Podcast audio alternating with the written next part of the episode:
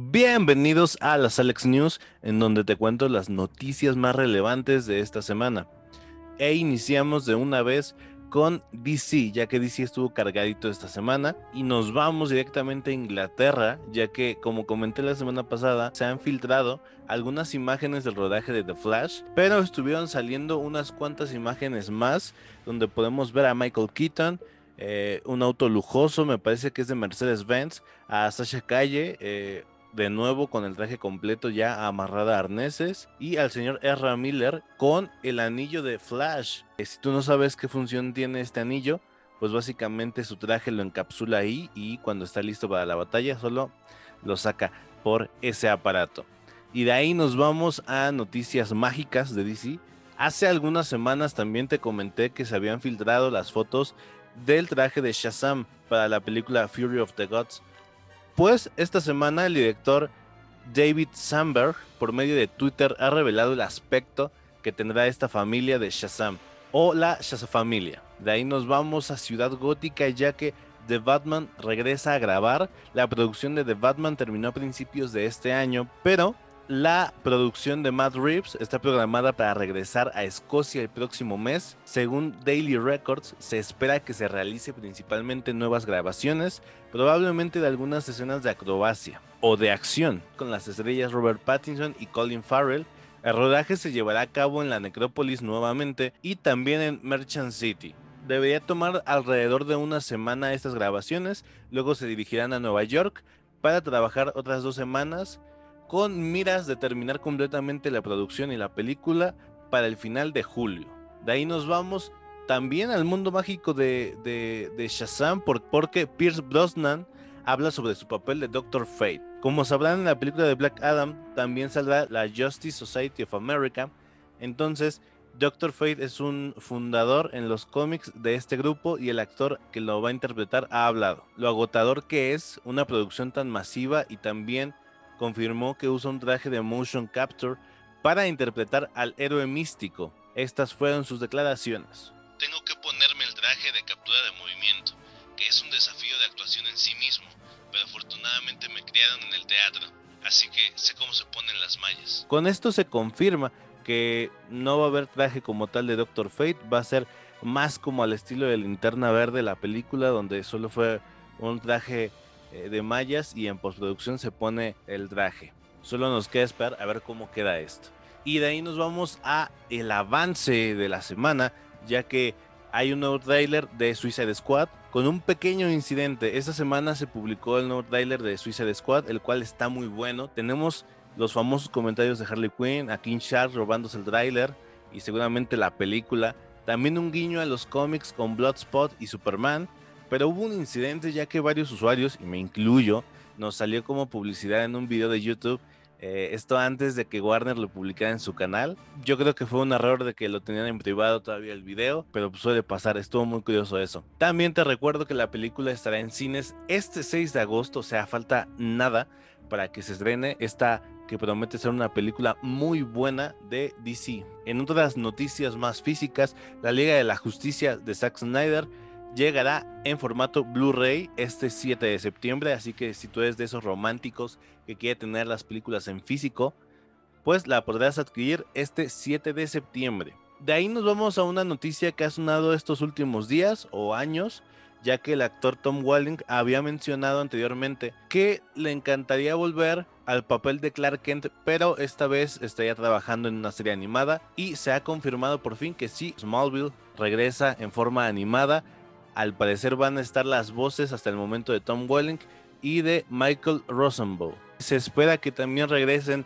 eh, parte del elenco, pero eso todavía no está confirmado. Solo están estos dos actores. Y de ahí nos seguimos con noticias igualmente de Superman, ya que en la serie Superman and Lois se está grabando actualmente el penúltimo episodio de la temporada y han salido algunas imágenes eh, donde podemos ver a Lois Lane, a Steel con su traje, eh, no será el de los cómics, pero igual se ve muy bien y obviamente a Superman con una pose increíblemente y saludando a la cámara. Y también te recuerdo que si tú estás siguiendo esta serie semanalmente, esta va a tener un descanso y va a regresar el 13 de julio. Y de ahí nos vamos con noticias un poquito más de, de cine en general.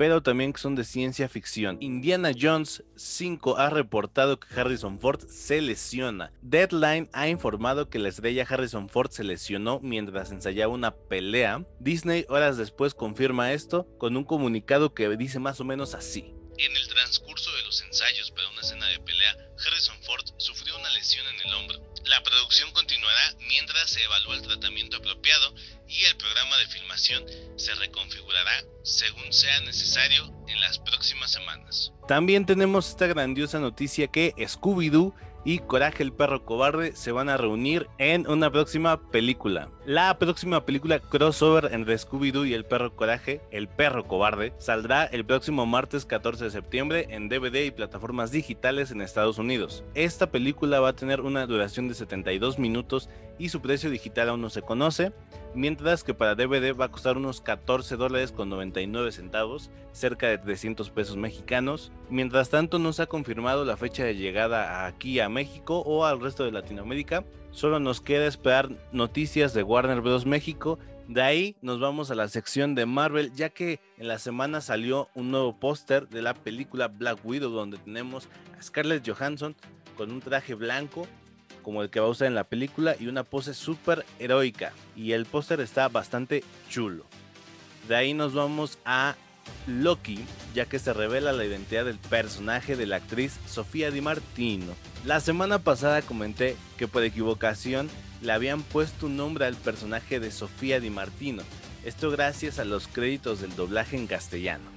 Pero esta semana con el tercer episodio de Loki se confirma que efectivamente el papel que interpreta Sofía Di Martino es Sylvie, o al menos así le gusta que le llamen, ya que todo parece indicar que efectivamente es una variante de Loki, pero a ella le gusta que le digan Sylvie, no Loki. Y tenemos noticias de Venom Carnage liberado. Esta semana salió un nuevo filtro en Instagram donde podemos ver mejor el aspecto que va a tener este villano y el cual la verdad se ve mm, bastante feo, eh, feo en el buen aspecto. Solo queda esperar a ver la película o ver si van a sacar una imagen donde se vea un poquito más detallado a Carnage. Y de ahí nos vamos a un adelanto de la película Shang-Chi, donde pues, las grandes sorpresas es que tenemos de vuelta a Abominación peleando con Wong.